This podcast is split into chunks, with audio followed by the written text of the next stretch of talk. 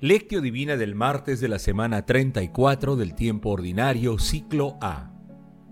Santos Andrés Dunlac y compañeros mártires. Cuidado con que nadie los engañe, porque muchos vendrán usurpando mi nombre diciendo, yo soy, o bien, el momento está cerca. No vayan tras ellos. Lucas capítulo 21, versículo 8. Oración inicial. Santo Espíritu de Dios, amor del Padre y del Hijo, ilumínanos con tus dones para que podamos comprender los tesoros de la sabiduría que Jesús nos quiere revelar en este día.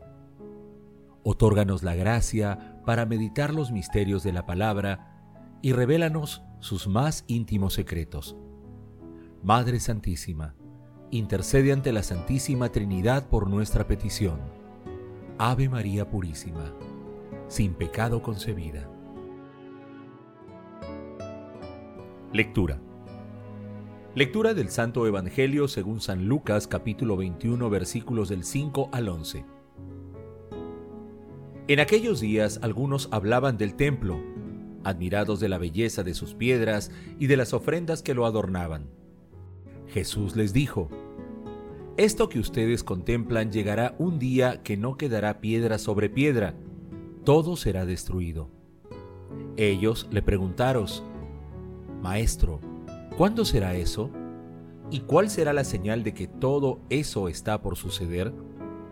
Él contestó, Cuidado con que nadie los engañe, porque muchos vendrán usurpando mi nombre diciendo, Yo soy, o bien, el momento está cerca. No vayan tras ellos. Cuando oigan noticias de guerras y de revoluciones, no tengan pánico, porque eso tiene que ocurrir primero pero el final no vendrá enseguida. Luego les dijo, se alzará nación contra nación y reino contra reino.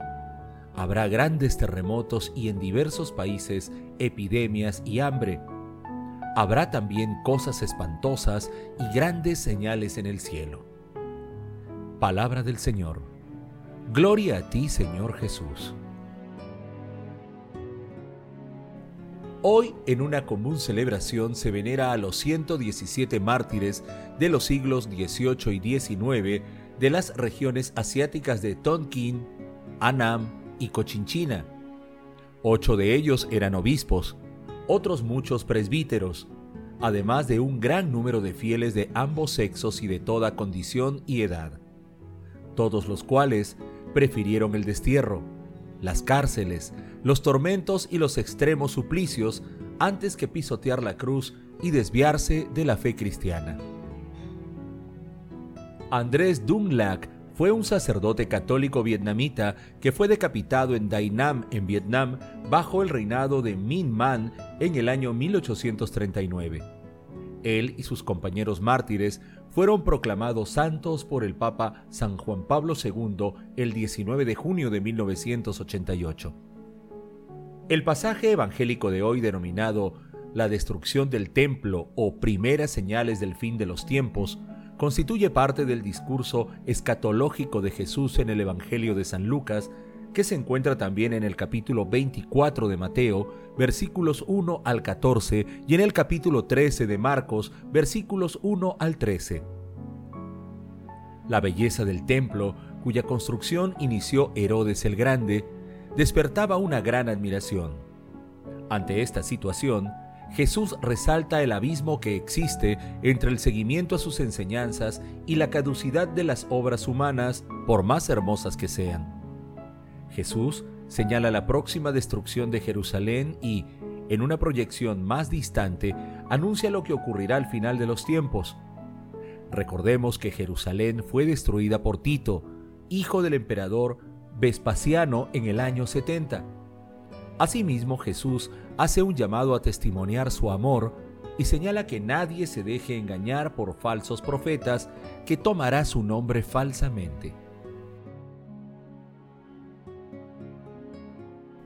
Meditación Queridos hermanos, ¿cuál es el mensaje que Jesús nos transmite el día de hoy a través de su palabra?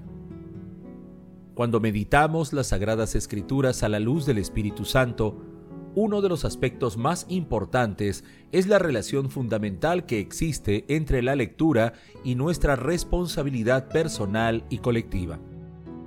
En el pasaje de hoy, nuestro Señor Jesucristo, con su pasión, muerte y resurrección, nos llama a ser profetas del nuevo orden que Él proclama, un orden basado en el amor, la justicia y la paz. Advierte que estamos llamados a permanecer vigilantes y a ser valientes. Además, no debemos ser ni seguir a falsos profetas de desventuras y pánicos que buscarán confundir y sorprender a incautos anunciando el final de los tiempos, incluso poniendo fechas sin fundamento alguno. Por ello, el mensaje de Jesús está vigente. No vayan tras ellos. Nuestro Señor Jesucristo nos llama a vivir responsablemente. Para ello, debemos invocar siempre la asistencia del Espíritu Santo que nos garantiza la capacidad de resistir las pruebas extremas, incluyendo la persecución. Hermanos, meditando la lectura, respondamos, ¿miramos el futuro de la humanidad con esperanza o nos invade el miedo?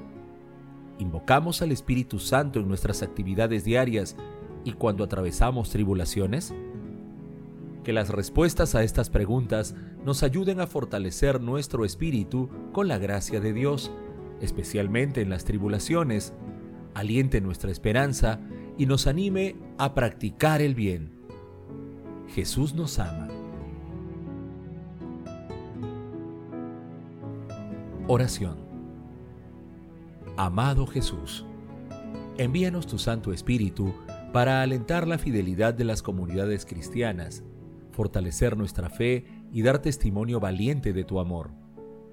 Amado Jesús, en medio de tantas tormentas que desaniman al ser humano, haz que la humanidad busque la esperanza y persevere en la creación de un mundo nuevo basado en tu amor, justicia y paz. Espíritu Santo, te rogamos, Envía tus santos dones para que siempre demos paso al discernimiento frente a la confusión, a la fortaleza frente a la decepción y a la esperanza frente al desánimo. Padre eterno, tú que enviaste a nuestro Señor Jesucristo al mundo para salvar a los pecadores, concede a todos los difuntos el perdón de sus faltas. Madre Santísima, Madre de la Divina Gracia, intercede ante la Santísima Trinidad por nuestras peticiones. Amén.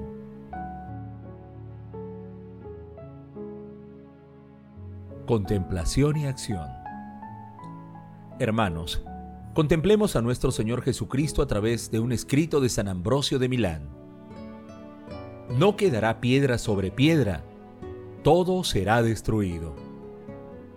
Estas palabras se cumplieron respecto al templo construido por Salomón, porque todo lo que construyen nuestras manos perece por usura o por deterioro, se convierte en ruinas por la violencia o por el fuego.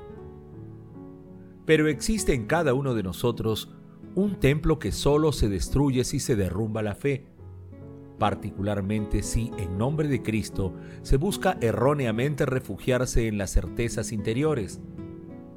Posiblemente sea esta interpretación la más útil para nosotros, pues ¿De qué me sirve saber cuándo será el día del juicio?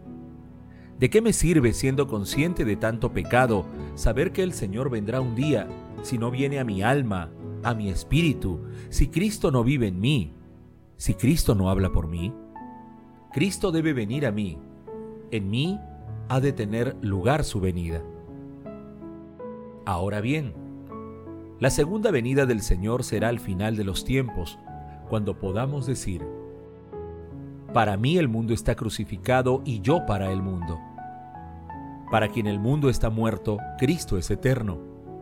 Para Él, el templo es espiritual, la ley es espiritual, la misma Pascua es espiritual. Para Él, pues, es real la presencia de la sabiduría, la presencia de la virtud y de la justicia la presencia de la redención, porque Cristo murió por los pecados del pueblo una sola vez, pero con la finalidad de rescatar cada día al pueblo de los pecados. Amado Señor, nos comprometemos a fortalecer nuestra fe para mantenernos firmes a tus enseñanzas, dejando de lado todo tipo de confusiones y contribuyendo a extender tu reino. Glorifiquemos a la Santísima Trinidad con nuestras vidas.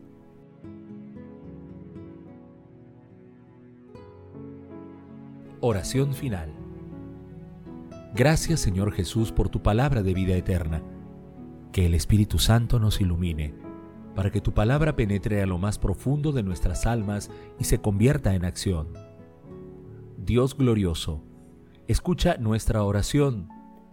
Bendito seas por los siglos de los siglos. Madre Santísima, intercede ante la Santísima Trinidad por nuestra petición. Amén.